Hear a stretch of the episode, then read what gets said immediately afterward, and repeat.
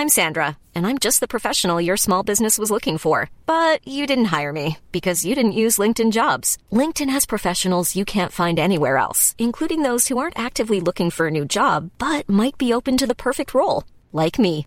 In a given month, over 70% of LinkedIn users don't visit other leading job sites. So if you're not looking on LinkedIn, you'll miss out on great candidates like Sandra. Start hiring professionals like a professional. Post your free job on linkedin.com/people today. O que você faria se tivesse um bom emprego público para garantir uma vida próspera e uma aposentadoria tranquila? Levi é assim. Um homem chamado Levi é exatamente assim. O problema dele está justamente em sua profissão. Uh, coletar impostos numa nação invadida significa tirar dinheiro do seu próprio povo para entregá-lo ao inimigo romano. Aos olhos dos judeus, a profissão de Levi é tão respeitada quanto a de uma prostituta. Mas isso está para mudar. Se Levi pensa que o seu emprego é desprezível, espere até ele descobrir o que é seguir a Jesus. Ele, ele promove um banquete em sua casa e convida Jesus, além de outros publicanos, a escória da sociedade aos olhos dos religiosos judeus. Nós não sabemos quantos deles acabariam seguindo o Salvador, mas é fácil entender que tenham sido até mais desprezados por se associarem a Jesus. E hoje, o que acontece com aqueles que creem em Jesus? Depois que o imperador Constantino transformou o Império Romano em um império cristão por decreto, ah, ser cristão ganhou status.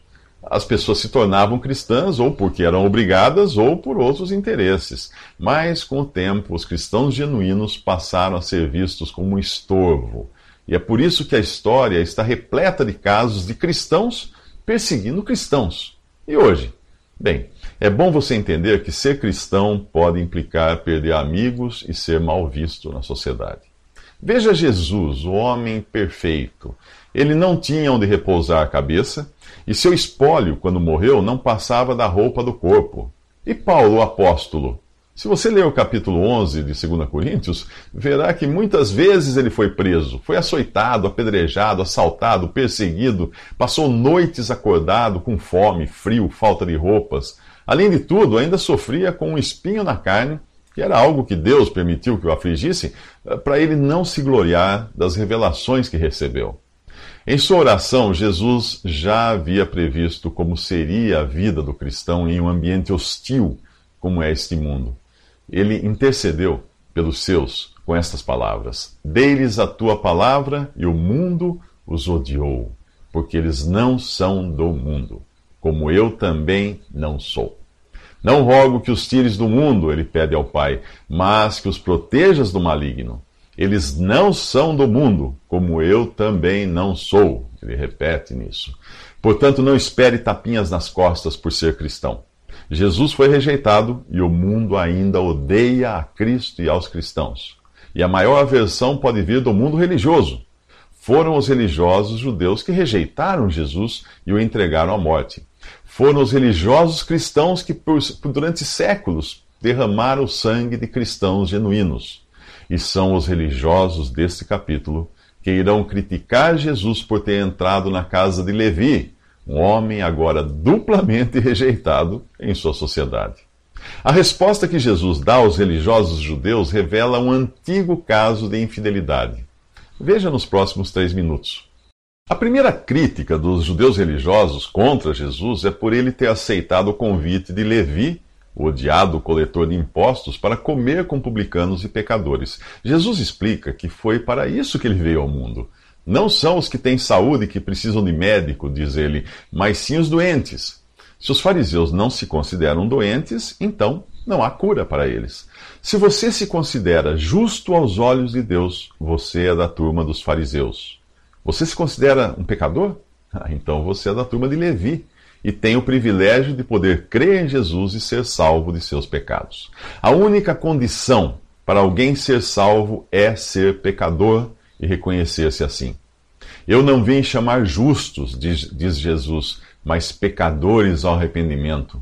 É isso que ele fala para aqueles religiosos judeus. Eles continuam criticando Jesus ao compararem os seus discípulos, que comem e bebem alegremente, com os discípulos de João Batista, que jejuam muitas vezes e fazem orações. A resposta de Jesus deixa claro que eles ainda não percebem que ele é Jeová, o esposo de Israel, anunciado pelo profeta Isaías, que disse: O seu Criador é o seu marido. Disse isso, a Israel. A atitude dos discípulos de Jesus, que esperavam pelo Messias, é a mesma da mulher do livro de Cantares, apaixonada pelo rei e alegre por estar perto dele. Ela diz ali no livro de Cantares, no capítulo 1, Leve-me o rei para os seus aposentos. Estamos alegres e felizes por sua causa. Celebraremos o seu amor mais do que o vinho. Era nesse espírito que todos os judeus deveriam ter recebido Jesus, o Messias deles. No entanto, Israel rejeitou o seu esposo e rei e adulterou com os ídolos e povos da terra. É por isso que os profetas anunciaram o divórcio entre Deus e seu povo. Chamando, chamando de Israel as dez tribos levadas em cativeiro no passado e de Judá as duas remanescentes, Deus deu a sentença através do profeta Jeremias. Ele disse: Dei a infiel Israel uma certidão de divórcio e a mandei embora, por causa de todos os seus adultérios. Entretanto, a sua irmã Judá, a traidora, também se prostituiu isso está no capítulo 3 de, de Jeremias. E Oséias, no seu capítulo 2, acrescenta: Vocês não são meu povo e eu não sou seu Deus. Repreendam-na, pois ela não é minha mulher e eu não sou seu marido. No capítulo, no capítulo 11 da carta de Paulo aos Romanos, o apóstolo explica essa rejeição temporária de Israel como sendo a janela de oportunidade para a salvação dos gentios. Ele diz assim: por causa da transgressão deles, de Israel, veio salvação para os gentios, para provocar ciúmes em Israel. E Jesus agora avisa que, apesar de seus discípulos estarem alegres, o noivo lhes será tirado e eles se entristecerão. Ele anuncia assim a sua morte. Mas nos próximos três minutos, Jesus irá explicar melhor por que é impossível conciliar a graça com o velho sistema da lei do Antigo Testamento.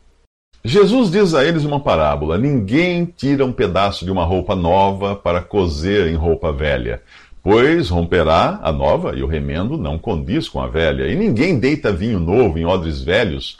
De outra sorte, o vinho novo romperá os odres, entornar-se-á o vinho, e os odres se estragarão. Mas o vinho novo deve deitar-se em odres novos, e ambos juntamente se conservarão. Esta parábola explica a impossibilidade de se misturar lei e graça. O contexto aqui é a comparação que os fariseus fazem entre os discípulos de João Batista, que pertencem à velha ordem de coisas, e os discípulos de Jesus, que o recebem com a alegria de uma noiva na companhia de seu noivo. É impossível fazer os princípios da graça se encaixarem no velho sistema da lei. Não se tira um pedaço do novo para costurar no velho. A graça e a lei nunca poderão andar juntas. De igual modo, ninguém colocaria vinho novo, ainda em fermentação, em um velho saco de couro que guardou o vinho velho e já não tem a elasticidade necessária para o novo. O vinho novo precisa ser colocado em um odre novo para que ambos se conservem. O que é novo tem uma energia que é destrutiva quando em contato com a velha ordem de coisas. Sempre que alguém tenta juntar lei e graça, acaba ficando sem nenhuma das duas. A lei deixa de ser lei e a graça deixa de ser graça. O cristianismo é algo completamente novo e vem de uma revelação direta de Deus. Não é um conjunto de regras, ordenanças, cerimônias, objetos sagrados, clero, templo, altares e tantas coisas que faziam parte da antiga dispensação dada a Israel. Mas será que o homem quer a roupa nova? Será que ele aprecia o vinho novo? Não. E a prova disso é que a maioria das religiões cristãs não passa de adaptações do judaísmo, com maior ou menor grau de elementos judaicos costurados em sua adoração, ofícios e instalações. Jesus complementa seu discurso dizendo: E ninguém, tendo bebido o velho, quer logo o novo, porque diz: O melhor é o velho. Sem dúvida, a velha ordem de coisas do legalismo judaico é mais adequada ao homem no seu estado natural mas a graça é sobrenatural. É apenas pela fé que alguém consegue enxergar que a graça é tão adequada a Deus quanto ao novo homem. Mas o homem, em sua carne, irá perguntar sempre: o que eu posso fazer? O que eu não posso fazer? Por, por ainda não ter uma vida nova em si mesmo, ele irá se apegar ao velho sistema da lei, do tipo faça isso, não faça aquilo, que é mais condizente com a sua velha natureza. Por isso ele dirá: melhor é o velho. Nos próximos três minutos, os religiosos querem o sábado, mas sem o Criador do sábado. Como das outras vezes, Jesus é perseguido e criticado não por criminosos ou prostitutas, mas pelo clero religioso, os mesmos que conheciam as Escrituras e as manipulavam ao seu bel prazer.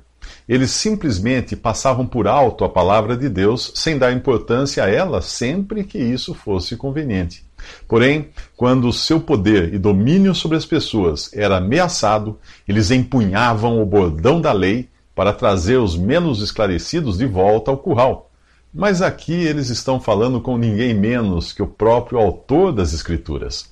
A razão das críticas que os fariseus agora fazem é que os discípulos de Jesus atravessavam um campo de trigo e, enquanto caminhavam, iam arrancando as espigas para comer os grãos, separados da palha pelo esfregar das mãos. Os fariseus não questionam o fato de colherem as espigas, porque a lei permitia a um transeunte, a algum viajante, se alimentar da plantação alheia, desde que colhesse com as mãos e não com uma foice. O que os religiosos questionam é eles estarem fazendo aquilo no sábado, o dia determinado por Deus para descanso dos judeus. Os fariseus conhecem a letra da lei, mas não o Deus que lhes deu a lei. Ao dar um dia de descanso, Deus estava preocupado com o bem-estar de suas criaturas. Jesus responde: Vocês nunca leram o que fez Davi quando ele e seus companheiros estavam com fome? Ele entrou na casa de Deus e, tomando os pães da proposição, comeu o que apenas aos sacerdotes era permitido comer e os deu também aos seus companheiros. Jesus coloca a sobrevivência do homem acima das minúcias da lei. Afinal, tudo, o campo, o trigo e o sábado, haviam sido criados para o homem e não o contrário. A sobrevivência de Davi, o rei rechaçado por Saul, era mais importante do que as formalidades do templo. E na Bíblia, Davi é uma figura de Cristo, o mesmo Messias que vem sendo repetidamente atacado pelo clero. O filho do homem é senhor do sábado, explica Jesus a eles. Os fariseus deviam saber que Deus havia colocado o homem como cabeça de toda a criação, porque isso estava mais do que explicado no livro de, de Gênesis.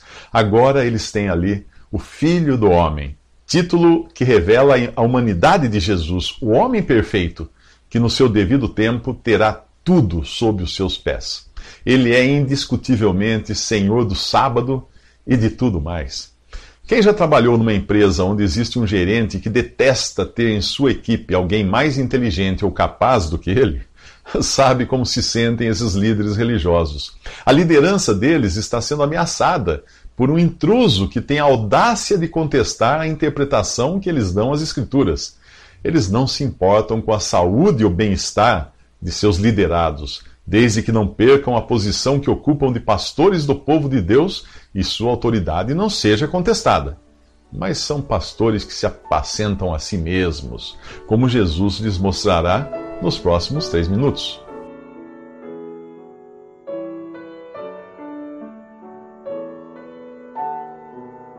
Visite respondi.com.br. Visite também 3minutos.net.